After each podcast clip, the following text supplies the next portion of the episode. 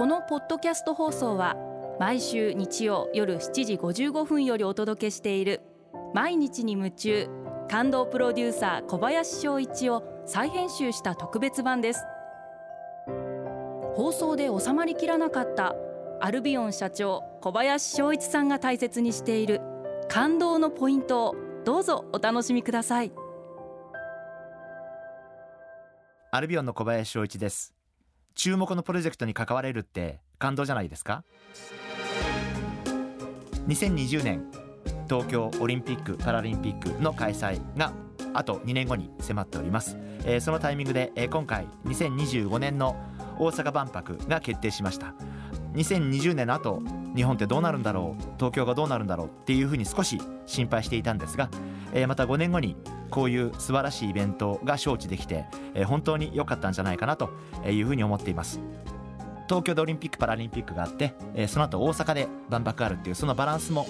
あのすごく良かったんじゃないかな、え、そんなふうに思ってます。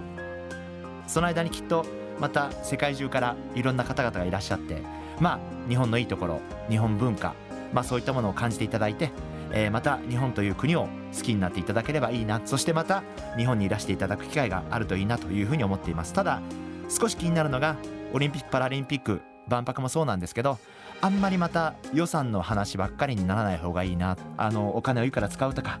何やったとかあれができるとかこれができないとかじゃなくてやっぱり中身が大事なんで来た人が楽しかったとか見れてよかったとかこれが日本だと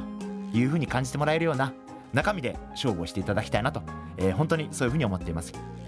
やっぱりこの招致のために一生懸命頑張った方々がいらっしゃってその方々の努力があっての招致決定だと思うんでやっぱり我々はその努力に感謝をしなきゃいけないんじゃないかな、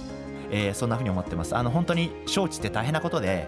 えー、ライバルがいて、えー、そこと本当にどうやって戦うか、えどうやって日本の方がいいと思ってもらうかということで本当に一生懸命努力をされた方々がいらっしゃると思うんでやっぱりそういうことを我々は認識しなきゃいけないんじゃないかなそんなふうに思ってます。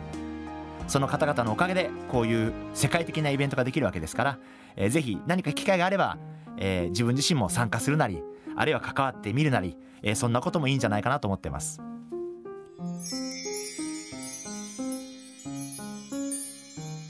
毎日に夢中感動プロデューサー小林翔一ではあなたからの仕事のお悩みを受け付けています。番組ホームページにあるメッセージフォームから送ってください。お送りいただいた方の中から抽選でアルビオン化粧品のロングセラー化粧水